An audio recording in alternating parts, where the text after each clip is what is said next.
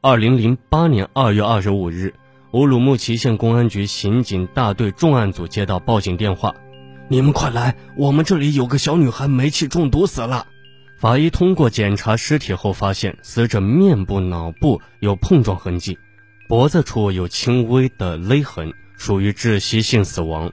她并不是简单的煤气中毒。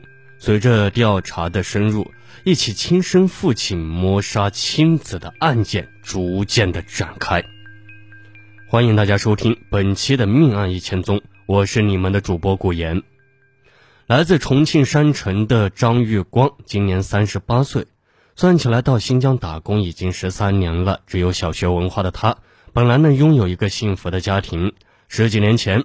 张玉光和妻子方英在村子里过着男耕女织的生活。后来看着村子里的人都外出打工，然后都修起了楼房，过上了富裕的生活，两人呢都很羡慕。一九九五年年初，两人一商量，决定到新疆淘金。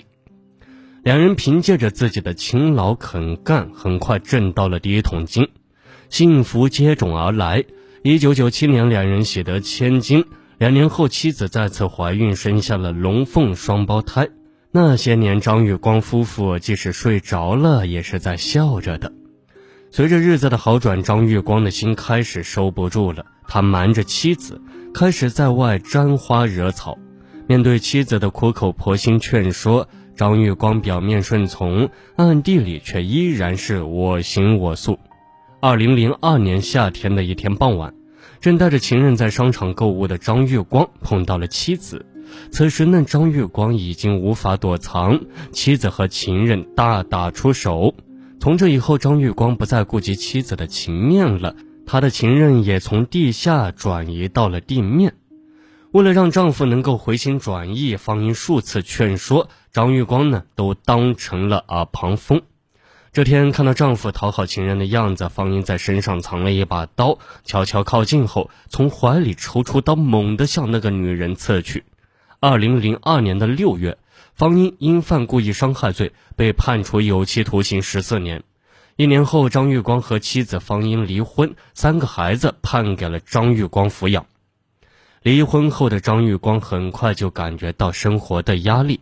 这些年来打工挣的钱都花在沾花惹草上了，孩子的生活费、学费、家庭正常支出的费用一下子压得张玉光抬不起头。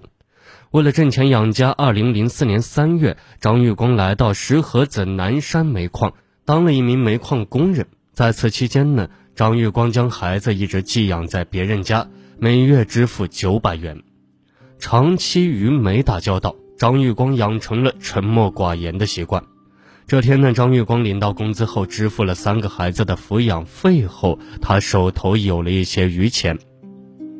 兄弟啊，理发去啊！几个工友吆喝。张玉光摸了摸自己的头，头发呢确实长了，该理了。几个人来到石河子市一家美容美发店，工友们并没有理发，而是带着店里的一些理发师出了门。他们怎么不理发呀？去干嘛呀？张玉光洗完头后和店里的老板张红聊天。张红三十岁，甘肃天水人。你不会不知道吧？张红神秘的笑了一下，张玉光也笑了。临别，两人分别留下对方的手机号码。此后呀，每到发工资或休息的时间，张玉光呢都跑到张红的理发店聊天。时间长了，双方产生了好感。这天，张玉光约张红喝酒，酒过三巡，张红向张玉光讲起了自己的过去。她和丈夫是别人撮合的婚姻，丈夫的暴力，夫妻没完没了的争吵，孩子的无助，让她产生了离家出走的念头。这一走呢，就是三年。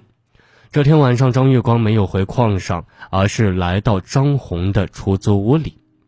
和张红发生关系后不久，石河子市开展了扫黄打非行动，张红的美容美发店被迫关门。张月光将张红带到矿上，并让三个孩子喊妈。老大晴晴扭头就走了，小儿子龙龙低头喊完就跑，小女儿峰峰则特别乖，依偎在张红的怀里撒娇。张红高兴地抱起了峰峰。张玉光看着张红和峰峰在一起亲热的样子，很是欣慰。和张红在一起的日子呢，虽然也开心，但一边要养情人，一边要抚养三个孩子，张玉光感觉到前所未有的压力。二零零七年九月，张玉光三个孩子的抚养费涨到了一千四百元。这天工资刚发下来，张红瞅中了一双靴子，让张玉光去买。张玉光呢，因为手头紧，不好意思说，他第一次对张红吼：“买买买，买你个鬼！”张红非常委屈，她产生了和张玉光分手的念头。二零零七年十月，张红和张玉光争吵后，收拾行李准备离开。张玉光呢，一脚踢开了行李，打了张红一耳光，说：“你敢走出这个家门，你就等着为你家人收尸吧！你们家负担这么重，我还有自己的孩子，我们怎么过下去嘛？”张红摸了一把被打疼的脸，哭了。张玉光的话让张红感到前所未有的恐惧。几番考虑后，张红决定彻底和张玉光分手。几天后呢，趁张玉光下井挖煤的机会，张红收拾行李走了。收工后，张玉光发现张红走了，他赶紧给张红打电话，电话关机。随后，他又追到乌鲁木齐寻找，但人海茫茫，到哪里找呀？回去后，张玉光对着三个孩子大吼：“都是因为你们，他才走的。”三个孩子都低下了头，不敢吭气。晚上的张玉光躺在床上想：张红是因为负担重才走的。如果把孩子这个包袱去了，张红就会回来。怎么才能去掉包袱？张玉光陷入了沉思。第二天，张红和工友们半开玩笑、认真的说：“哎，你们谁家需要孩子呀？就领养我们家一个吧，我实在没能力养了。”哎，这话当真？一工友问，得到张月光点头确认后，工友给一方远方亲戚打电话。不久呢，工友将三个孩子的照片寄给远方亲戚。一个月后，工友的亲戚打来电话称看中了张月光的小丫头峰峰，要不你们把儿子带走吧？张月光心想，峰峰是张红最喜欢的孩子，不能带走。嗨，你怎么可能让别人带走儿子呀？肯定在开玩笑的。工友不信他的话，当时就在电话里回绝了亲戚的请求，没能送掉孩子。张玉光认为孩子没人要，哼，既然没人要孩子，孩子在，张红就不会回来，不如让孩子永远消失算了。几天来，张玉光一直在考虑这个问题。那么，张玉光是如何杀掉孩子的呢？欢迎大家继续收听《命案一千宗》，警钟长鸣。我们下期节目再见。